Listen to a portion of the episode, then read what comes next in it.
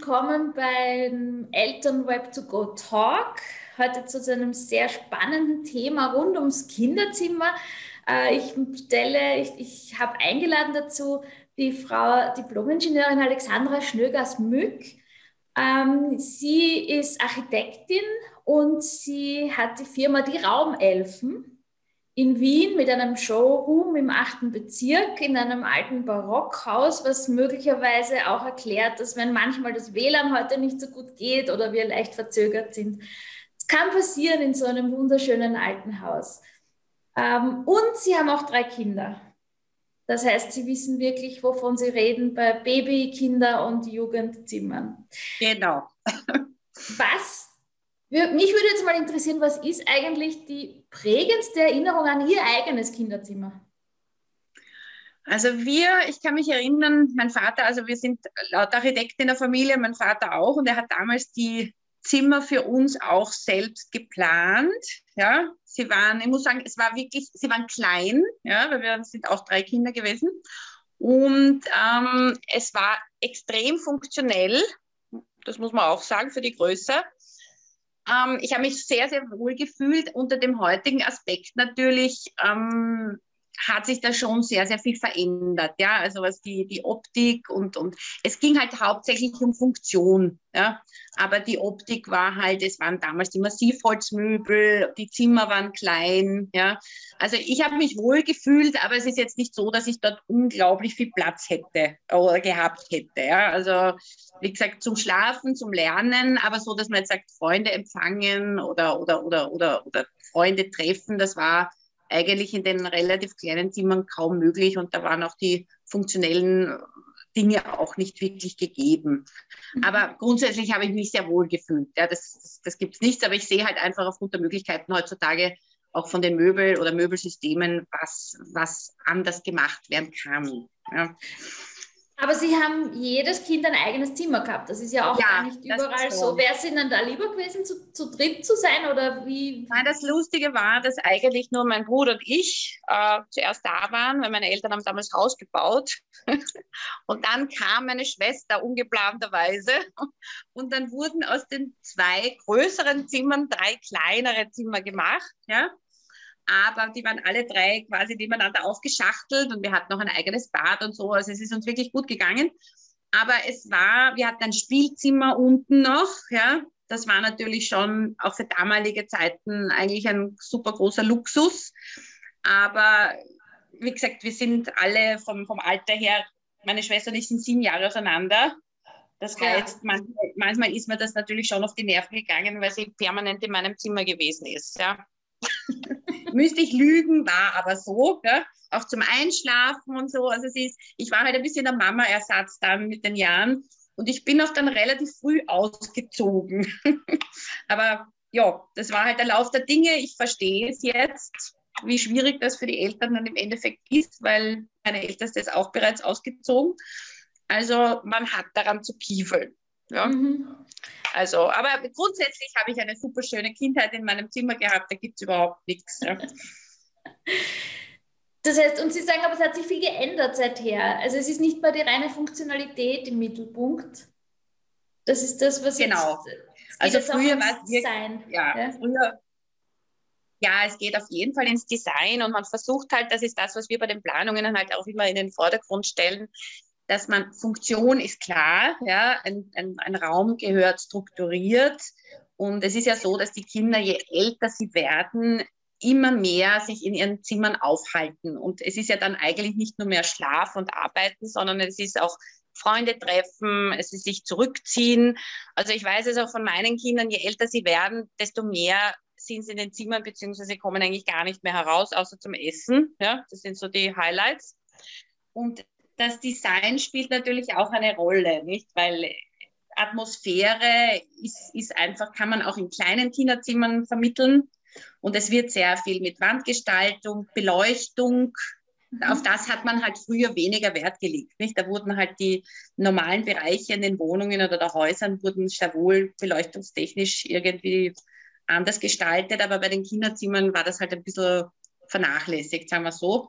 Und da bin ich halt persönlich einfach sehr heikel, ja, weil es gehört eine gute Beleuchtung des Raumes, es gehört Leselampen, es gehören Bettlampen und Atmosphärenlampen. Und das schafft halt im, in der Gesamtheit dann eine kuschelige und auch heimelige Atmosphäre. Mhm. Und jetzt angenommen, ich komme zu Ihnen und, und ich habe, also ich habe drei Kinder, aber die eine ist eben auch schon sehr groß, aber ich habe jetzt zwei, die gerade erst ihre Zimmer auseinander gedröselt haben, also die waren bisher in einem. Und ähm, ein Bub, ein Mädchen. Wie, ja. wie würden Sie das denn angehen? Was sind so die ersten Fragen? Reden Sie nur mit mir oder reden Sie mit den Kindern auch? Oder wie, wie Nein, also grundsätzlich, grundsätzlich habe ich immer ganz gern, wenn die Familie gesamt bei uns, äh, bei uns im Schauraum erscheint. Also auch die Männer, was früher natürlich immer so ein Thema war, nein, interessiert mich nicht. Ja, das hat, da hat sich auch viel getan. Vor 20 ja. Jahren waren die Frauen, wurden vorgeschickt. Ja. Ähm, es ist ein Prozess, diese Planung, weil wir sehr viel Einblick auch in das ganze Privatleben der Familien bekommen mhm. und wir eigentlich auch wirklich sehr viel Vertrauen im, Zeit, im Laufe der Jahre aufbauen und wir sehr viele Kunden haben, die wir wirklich seit, seit 15, 16 Jahren begleiten. Ja? Mhm, mhm, und die Kinder, ich meine, es ist immer altersabhängig, ja, aber sobald die Kinder quasi im Schulalter sind, ich finde es einfach wichtig, dass man sie an gewissen Dingen teilhaben lässt. Ja? Mhm. Es hat jeder seine Vorstellungen klarerweise sind die Kinder überfordert, wenn es um Farbgebungen oder Aussuchen von Möbelfarben geht. Da sind schon die Erwachsenen überfordert meistens, also deshalb sind wir dann da. Ähm, es, dann gibt man ihnen oft so Kleinigkeiten zum Auswählen, damit sie auch das Gefühl haben, dass sie mit einbezogen werden und natürlich ihre Wünsche werden natürlich gehört.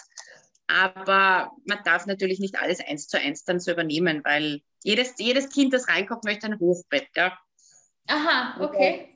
Das ist so das, das, das blöde Paradebeispiel, aber ein Hochbett, egal ob es jetzt zwei sind oder, oder fünf oder sechs oder sieben, für manche Kinder passt es, ja, weil wir dann auch quasi diese Schlafgewohnheit, also sehr viel hinterfragen auch, weil es natürlich ein Riesensicherheitsthema ist und auch vom Raum abhängt. Ja. Es gibt Räume, wo ein Hochbett natürlich Sinn macht aufgrund der fehlenden Fläche. Es mhm. gibt aber auch Räume, wo es an und für sich eher störend ist, ja, mhm. oder auch nicht unbedingt erforderlich, weil einfach genug Platz im Raum da ist. Und es ist, es ist schon so, gerade bei Hochbetten, dass die Kinder meistens so ab 10, 11 den Wunsch eigentlich äußern, dass sie wieder auf eine normale Betttür Retour wollen. Okay. Also das ist halt eine Phase, das ist so Volksschulalter. Das ist eine Phase, genau. Ja. Es ist okay. spannend, es ist dieses Höhlenbauen und dieses Haus im Haus, weil man kann natürlich den Bereich unter dem Bett immer toll gestalten, keine Frage. Und es gibt ermöglicht mehr Platz zum Spielen, was natürlich, je kleiner die Kinder sind, desto wichtiger. Also umso wichtiger ist das Ganze. Aber wenn sie in dieses Teenageralter kommen, wo das wir chillen jetzt, also um diese Begriffe da mal aufzugreifen, oder Freunde oder man nutzt das Bett als Tagesbett, dann ist es ihnen meistens zu blöd, äh, wieder hinauf zu, hinauf zu krabbeln. Mhm. Also das ändert sich, ja. Aber mhm. da kann man eigentlich ganz gut reagieren drauf, auch mit den diversen Möbelsystemen, die auch in vielerlei Hinsicht dann adaptierbar sind. Mhm. mhm. mhm. Sie haben schon die Schlafgewohnheiten auch erwähnt. Wie ist denn das? Gibt es auch Anliegen oder gibt es Eltern, die sagen, sie würden eigentlich gern die Kinder aus dem Elternbett in ihr eigenes ja. äh, Kuschelbett locken? Und kann man das, wie kann man das denn ich meine, es ist klar, dass die Kinder, das, das wissen wir alle nicht, jeder, der Kinder hat, es gibt Phasen, wo die Kinder einfach das brauchen, ja, und, und, und auch wenn sie krank sind. Es gibt halt Situationen, wo die Kinder gern in die Elternbetten kommen, ja, oder, oder wenn sie sich nicht wohlfühlen oder Angst haben, kein Thema. Aber Sie haben recht, es ist sehr oft, ähm, ich meine, ab, normalerweise ab drei sagt man, macht es Sinn, ein, ein, ein Kinderzimmer mal zu gestalten. Ja, das muss jetzt nicht komplett, also komplett sein, aber gewisse Bereiche.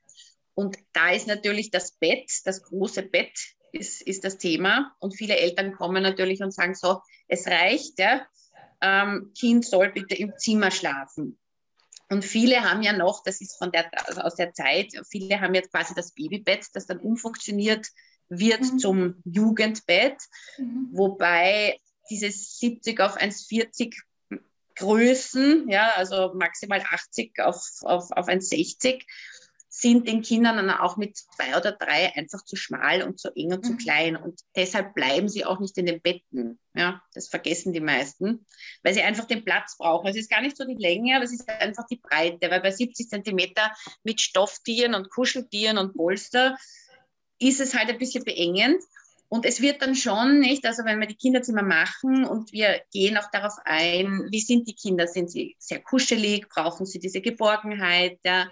Wie sind die Rahmenbedingungen im Raum äh, mit Zugänglichkeit zur Tür und Fenster? Wie ist das mit der Sichtbarkeit? Ja?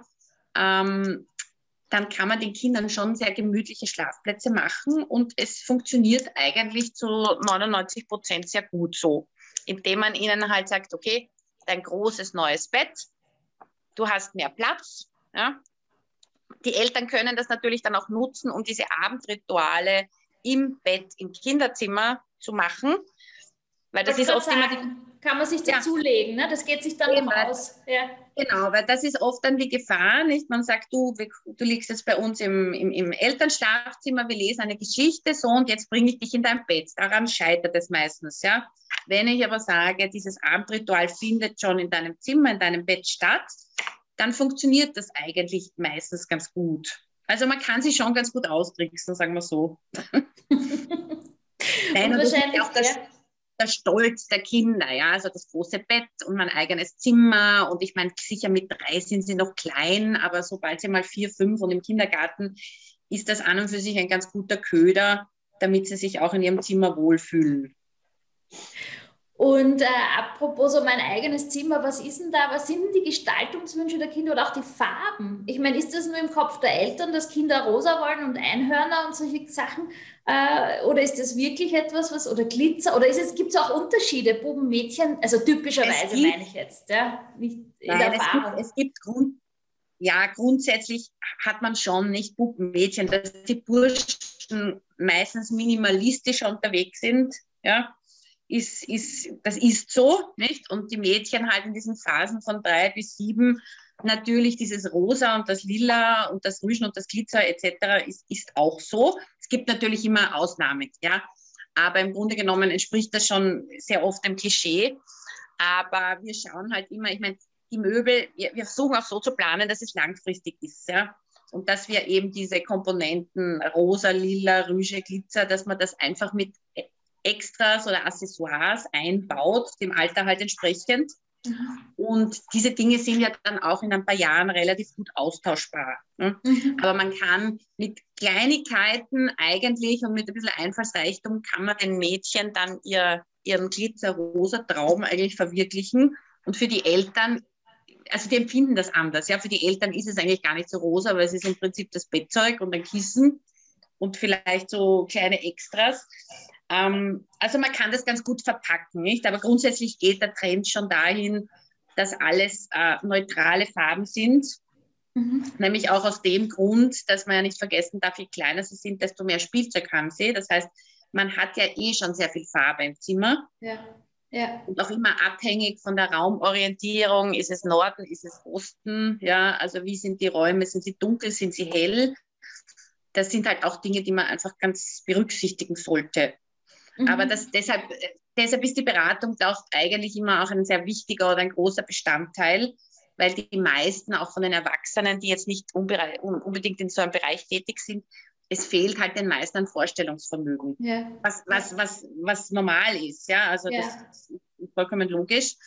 Und komischerweise, die Mädchen haben, wenn sie hereinkommen mit drei, haben schon teilweise wirklich sehr konkrete Vorstellungen. Das ist wirklich manchmal sehr, sehr lustig. Den Burschen ist es bis, bis sechs, sieben ziemlich egal. Ja, okay. bis irgendwie in diese Thematik äh, einfinden. Das Einzige, was bei den Burschen, das ist witzig, aber das ist, glaube ich, Österreich, Deutschland, die Zimmermöbel dürfen nicht weiß sein. Okay, ist auch interessant. Weil, ja, weil das wird bei uns, wird das mit, äh, mit Mädchen assoziiert. Okay. Aber das Wenn ist Sie, eine haben, lokale Sache. Eher. Das ist eine lokale Sache, weil wir haben auch sehr viele Kunden aus Frankreich und Spanien, mhm. also die teilweise hier wohnen oder Diplomaten oder so. Und da ist weiß eigentlich, es ist mit, steht für mediterran. Ja? Okay. Also da ist es altersunabhängig, aber Österreich, Deutschland ist da anders, was diese Farben betrifft. Und es hat sich auch viel getan, nicht? Weil früher hatte man vor, vor etlichen Jahren waren halt diese Massivholzmöbel und diese, diese, diese Holzoptik. Das wird eigentlich erstens von den Herstellern wenig produziert oder nicht mehr sehr, sehr, sehr umfangreich. Und die Kunden wollen es auch nicht mehr. Mhm. Was ist denn derzeit in? Was ist denn derzeit? Grautöne. Grautöne, auch also, im Kinderzimmer. Mhm. Ja, da gibt es wirklich große Paletten und Farbfächer, ja, und man kann mit diesen Grautönen unglaublich viel kombinieren, sei es jetzt lila Töne oder Blautöne oder Grüntöne. Also man, es ist alles mehr in diese pastellige Farbrichtung, also es sind jetzt nicht mehr diese Knallfarben, wobei das auch natürlich länderunabhängig, also abhängig ist. Ja. Mhm. Weil Italien zum Beispiel, wir haben auch ein System aus Italien, das ist wirklich super, ganz toll und man kann individuell konstruieren und die zeigen natürlich extrem kräftige Farben. Ja. Mhm. Aber das ist dort ein anderes Farbempfinden. Also wir waren da immer schon anders, sagen wir so. Österreich hat länger gebraucht, also diesem, diesem, dieser, dieser Holzoptik herauszukommen. Aber es geht jetzt eigentlich alles in dieses Pastellige und Ruhige. Und je älter die Kinder sind, desto mehr ist dieser Minimalismus natürlich gefragt. Und wenn ich jetzt, wenn wir jetzt Zimmer machen für 16-, 17-Jährige, weil wir dann auch wirklich übergreifend auch für die Teenager und Studenten und die Erwachsenen sind eigentlich diese grau, schwarz, weiß Elemente eigentlich ja, vorrangig. Und Sie haben, schon, Sie haben schon erwähnt bei den Hochbetten, es gibt auch Systeme, die man dann flexibel anpassen kann. Also wo man wirklich vom Baby, Baby bis zum Jugendzimmer nicht immer das ganze Zimmer umbauen muss, sondern... Ja, also grundsätzlich war es ja so, dass die Kinder relativ lang in Kinder- oder Baby, umgebauten Babybetten geschlafen haben, nicht? Also oft bis vier oder fünf. Mhm. Heutzutage ist es eigentlich so, dass die Kinder spätestens mit zwei in die großen Betten übersiedeln. Das heißt, wenn einmal ein großes Bett, und da gibt es ja auch verschiedene Matratzenmaße, je nach, je nach, je nach Raumverfügbarkeit, ähm, dann schaut man wirklich, dass man das Zimmer schon so auslegt, dass die Kinder eigentlich, bis sie ausziehen, ähm, in dem Zimmer aufwachsen. Klar ist, dass man Stauraum vielleicht adaptieren kann, ja, oder dass man die Tischbereiche, wo es natürlich um die Tischhöhen und so geht, dass man die vielleicht ein, zwei Mal anpasst im Laufe mhm. dieser 16 Jahre. Aber grundsätzlich sollten die Möbel oder die, die, die Planung schon so weit äh, angedacht sein, dass das Konzept hält, bis die Kinder ausziehen oder umziehen. Mhm, mhm. Und danach als Gästezimmer oder nehmen die das dann mit, die Kinder? Ja, viele nehmen es mit, ja. Viele nehmen, na, unsere große Tochter hat es auch, also in die erste WG und so, die ist brav ausgezogen damit. und man hat es natürlich adaptiert, nicht? Und hat halt mit neuem Teppich und man hat es halt einfach mehr erwachsenenmäßiger halt ein bisschen adaptiert. Aber von den Möbeln war das alles tadellos, ja. Und, mhm. und wie gesagt, wir haben viele Familien, die umziehen oder die Zimmer tauschen oder ja, was auch immer. Und wir können sie eigentlich mit diesen Systemen ganz gut begleiten. Mhm, mh. Auch wenn also es so da lohnt sich Änderungen Ja, da lohnt sich definitiv auch. Ja, es lohnt sich. Zu einmal zu investieren in die Qualität. Genau. Und, ja. Mhm, mhm. ja. es ist ein anderer Ansatz, nicht? Das sind wir, wir arbeiten hauptsächlich mit, mit Möbeln oder Systemen, die, wo die Kollektionen nicht auslaufen. Das heißt, ja. es passiert mir dann im Grunde genommen nicht, dass ich, dass jemand sagt, okay, tut mir jetzt echt leid nach drei Jahren, aber sie können da jetzt nichts mehr ergänzen, weil es gibt die Kollektion nicht mehr. Mhm. Und das ist natürlich ein großer Pluspunkt, weil gerade bei Kindern weiß man, wie schnell die Zeit vergeht, wie schnell sich das alles ändert. Mhm. Man weiß ja auch nicht, wie sich, ist ja gut so, aber man weiß ja auch nicht, wie sich die Kinder denn im Endeffekt entwickeln, nicht? Mhm. Mhm. Sind das denn Kinder, die in der Schule den ganzen Tag sind oder die Hausaufgaben zu Hause machen. Das heißt, brauchen die mehr Platz oder brauchen die weniger Platz, weil sie eh die Hausaufgaben im Wort machen. Das sind Dinge, die man oft mit drei oder vier gar nicht beantworten kann. Ja, ja, ja. ja. dahingehend, das kann man natürlich ganz gut steuern. Mhm. Ein Thema hätte ich noch, das Thema Sicherheit auf mehreren Ebenen, weil einerseits wird ja auch viel sich, also Kinder bewegen sich ja auch sehr viel in ihrem Zimmer. Also worauf achte ja. ich da bei den Möbeln, aber auch dann bei den Stoffen. Also bei, sage ich jetzt mal, Bodenbelegen, ähm, bei Farben, auch bei Lacken, weil Kinder, ganz kleine, jüngere Kinder werden ja auch lutschen an Möbeln. Äh, wie erkenne ich da, was ja. gut? Na, Na, grundsätzlich unterliegen ja theoretisch alle Kindermöbel sehr, sehr strengen Richtlinien. Ja, also da gibt es wirklich äh, Zertifikate, egal was das Material anbelangt und auch was die Beschichtungen oder die Lackierungen anbelangen. Also das wird auch sehr, sehr streng geprüft. Ja. Ich meine, sicher gibt es wahrscheinlich immer irgendwelche Ausreißer, aber im Grunde genommen ist das, ist das, wird das sehr streng gehandhabt. Und natürlich schaut man, dass die Lacke, weil die Kinder alles in den Mund nehmen oder, oder ab, annagen, also man weiß ja nie, was ihnen einfällt. Ähm, natürlich schaut man da, dass von den Zusatzstoffen oder formaldehydfrei. Es wird das meiste auf Wasserlackbasis, ja? also dass das in diese Richtung geht. Und bei den, bei den Stoffen, also es gibt natürlich bei Teppichen gibt es Unterschiede, ja. Also da muss man halt entscheiden, okay, will ich reine Baumwollteppiche, die halt dann dünner sind oder rutschen, oder es gibt auch heutzutage wirklich sehr, sehr schöne Viskose bzw. Acrylteppiche, und Acryl hat ja früher immer diesen negativen Beigeschmack gehabt, ja, dass das eigentlich ein, ein ungutes Material ist. Aber da hat sich in den letzten Jahren unglaublich viel getan. Und sie sind einfach vom Komfort her und zum Spielen und zur Reinigung, weil das ist ja auch, wenn die Kinder klein sind, jetzt äh, nicht unrelevant, ja, mhm. ähm, sind sie leicht zu reinigen und, und, und, und, und äh, im Zimmer einfach zu integrieren.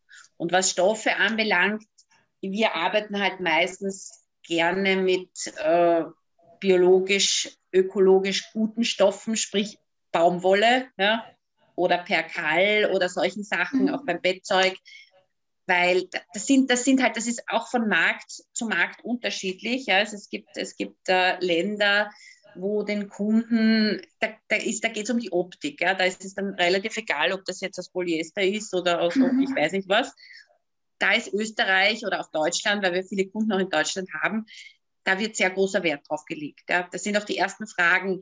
Genauso, wo wird alles hergestellt? Ja. Also wir arbeiten wirklich ausschließlich mit Lieferanten oder Produzenten, wo wir wissen, es wird in Europa produziert. Es sind Familienunternehmen, die wir persönlich kennen. Und äh, auch was Stoffe oder Teppiche oder so betrifft, da sind wir halt sehr heikel. Ja. Also wir wollen jetzt nichts, was irgendwo, ich weiß nicht, in Asien vorproduziert mhm. wird. Mhm. Das hat natürlich auch seinen Preis, ja, weil ist so. Aber das ist das, was die Kunden eigentlich zu, zu Anfangs äh, immer besprechen. Also das ist den Kunden sehr wichtig. Mhm. Mhm. mhm. Dass wirklich da der ökologische Gedanke da ist. Mhm. Gibt es noch irgendwas Typisches in österreichischen Kinderzimmern, was man sonst weniger sieht? Das würde mich jetzt noch interessieren, was ich vorher erwähnt habe. Ich finde das eine interessante Nein, also, Sache.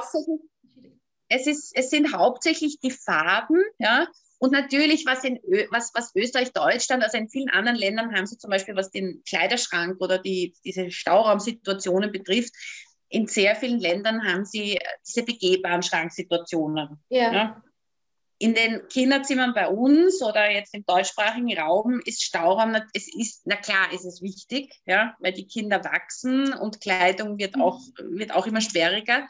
Aber es nimmt natürlich in einem, wenn man sagt, man hat jetzt ein kleineres Kinderzimmer, ist es natürlich illusorisch, dort einen 3-Meter-Schrank hineinzustellen, ohne dass das Zimmer darunter leidet. Ähm, das haben viele andere, also in Frankreich oder Italien, die haben das wirklich oft besser gelöst, weil sie einfach in die Räume begehbare Schränke integrieren. Und dadurch wertet das natürlich von der Atmosphäre und von der Optik die Zimmer ungemein auf. Mhm. Also wir haben ein System, das sind die Italiener, die haben sogar begehbare Schränke, die man quasi in der Kinderzimmerplanung dann auch mitkonstruieren kann. Ja? Und das kommt eigentlich sehr gut an mhm. weil ich natürlich in solchen Bereichen sehr viel unterbringe und ich erspare mir diese elendslangen Schrankwände.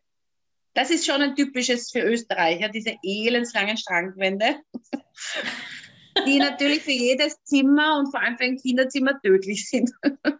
Ja. Aber notwendig, ich verstehe schon, ja, Stauraum ja, ist natürlich klar, ja, muss man, braucht man.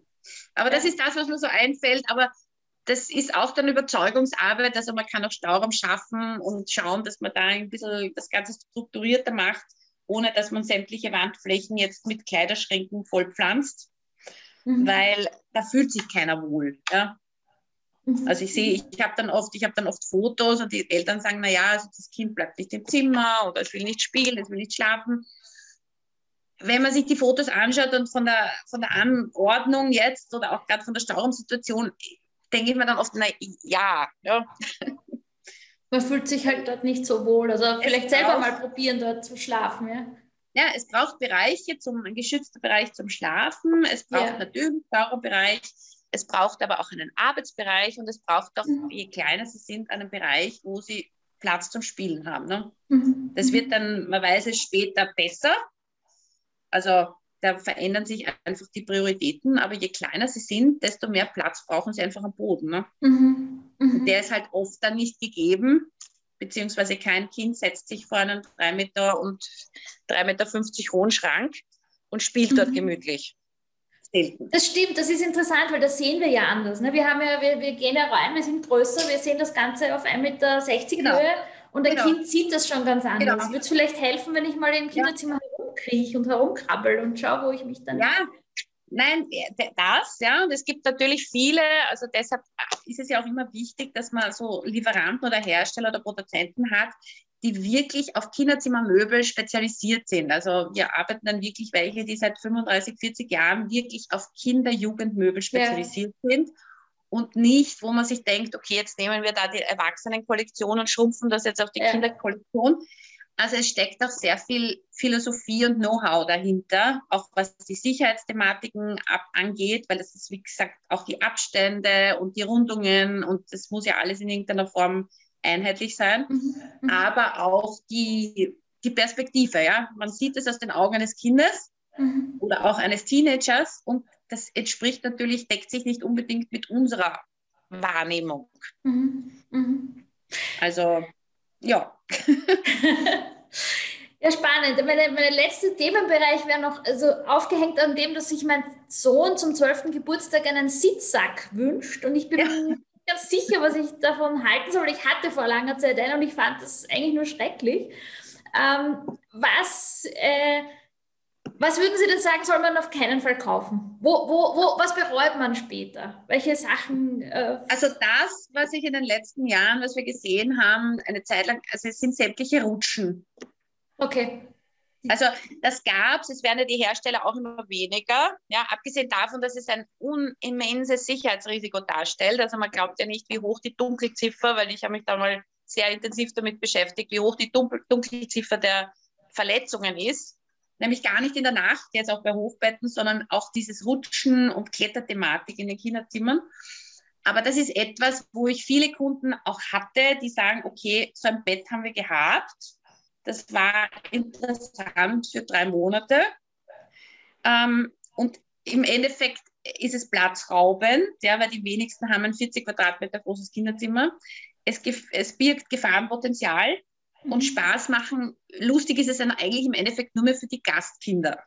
Also, und sie kommen ja auf einfach blöde Gedanken, ja. Und man mhm. will ja auch nicht wie der Obersheriff dann im Zimmer stehen und sagen, du, hm, gefährlich mhm. und springen und geht nicht, also Rutschen ist etwas, was, wo, auf das kann man wirklich leicht verzichten. Ja. Mhm.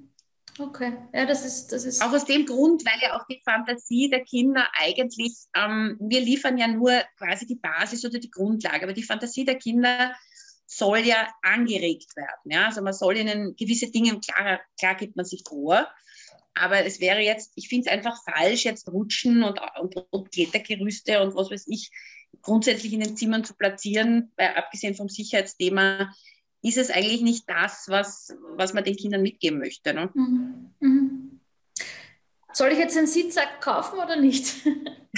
Na, Sitzsäcke, Sie werden lachen, ist wieder ganz im Trend und es gibt okay. natürlich es sind, es ist dieses Knotz und, und gerade in dem Alter, nicht? Das ist halt wirklich, es gibt auch Bodenkissen sind momentan, wissen Sie, so große zum draufknotzen und so. Es gibt verschiedenste Sitzsäcke.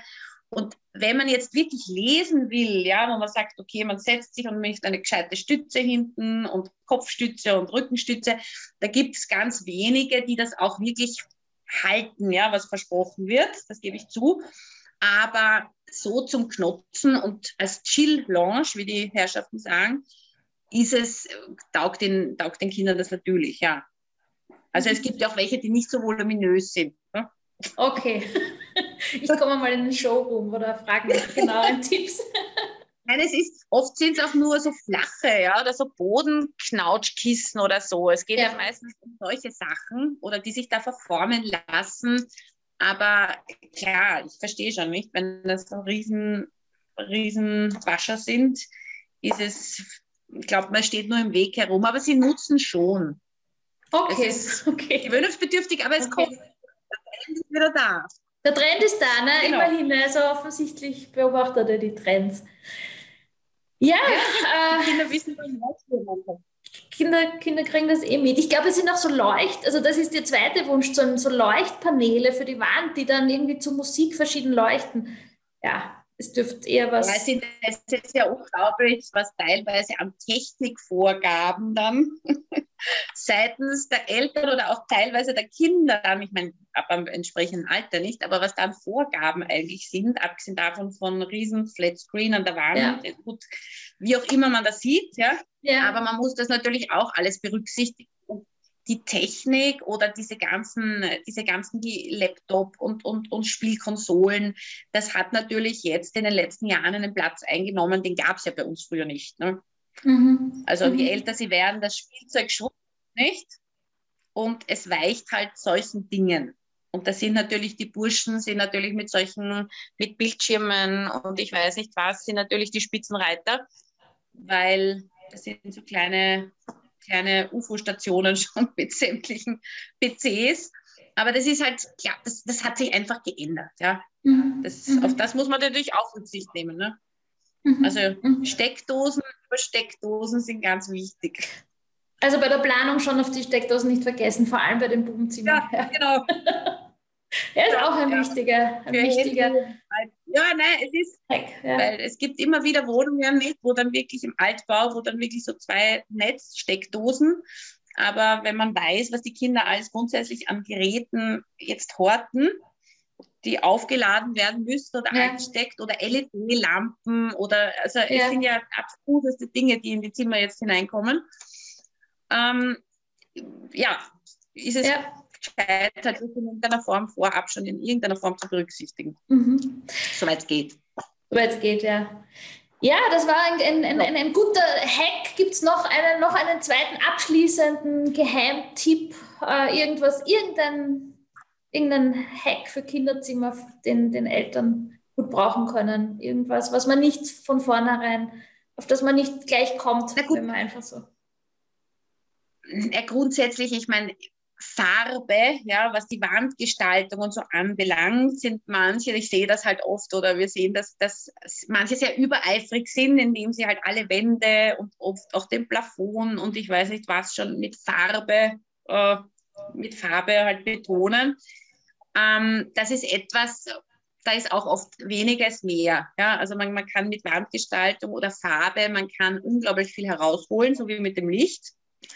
Aber es ist oft der falsche Weg, jetzt zu sagen, ich tapeziere oder mal jetzt alle Wände, den Plafond an, etc. Also auch abhängig von der Zimmergröße. Aber das sind sehr viele Dinge, die meines Erachtens jetzt sehr oft falsch gemacht werden. Und es ist mhm. natürlich, äh, die Wandgestaltung ergibt sich dann, wenn man sagt, okay, man hat ein Zimmerkonzept oder man hat jetzt eine Überlegung, wie das Ganze angeordnet und funktionell genutzt werden soll, dann ist quasi die Wandgestaltung äh, der, Schluss, der Schlussakzent. Ja, aber viele zäumen halt das Pferd von der anderen Seite auf und, und malen jetzt in knallgelb oder knallblau aus. Und dann wird einmal überlegt, wie eigentlich das Konzept überhaupt ausschauen könnte. Nicht? Und da, der Fehler wird relativ oft gemacht, muss ich sagen. Mhm. Also ich versuche die Kunden dann immer dahin zu bewegen, okay, mit der Wandfarbe haben wir noch Zeit oder mit der Tapete, sondern es muss jetzt einmal funktionell und, und von der Optik her der Raum gut genutzt werden. Ja? Mhm. Dann kann man schauen, wo fehlt mir was oder wo will ich was betonen oder man kann ja mit Farben auch, ist ja auch für die in der Psychologie sehr, also manche Farben regen an, ja, manche Farben kühlen, manche Farben wärmen, abhängig wie die Kinder sind. Ja? Also manche sind so aktiv und kommen dann und sagen, sie wollen eine, eine rote Wand. Nicht? Das ist natürlich ganz schlecht. Oder wenn ich ein Nordzimmer habe und dann alles in einem super schönen, kühlen Blau ausmal, ist es nett, ja, vielleicht für uns Erwachsene, aber für Kinder von der Atmosphäre her, die erfrieren. Mhm. Also jetzt überspitzt gesagt. Ja, ja. Also, also Farbe, es gibt doch nicht Farbe, die eine Farbe für Kinderzimmer, sondern, sondern es hängt von der Lage Nein. des Zimmers Nein. ab, von der Persönlichkeit der Kinder, genau. vom Rest, ja, genau. Äh, Rest genau. der also, ja. Mhm. Ja, also das sollte eigentlich, ist das wirklich so ein Package oder ein Paket mit all diesen Faktoren, die man dann halt berücksichtigen sollte, um das best, bestmögliche Ergebnis halt zu erzielen. Und ich bin da überzeugt, man kann gerade mit Farben sehr viel beeinflussen. Mit Farben und Textilien mhm. kann man viel rausholen. Ja, herzlichen Dank. Da war sehr, sehr viel Danke drin und man kriegt richtig Lust, Zimmer einzurichten. Oder sich beraten zu lassen dabei. In erster Linie auch. Schönen, schönen Beruf haben Sie da.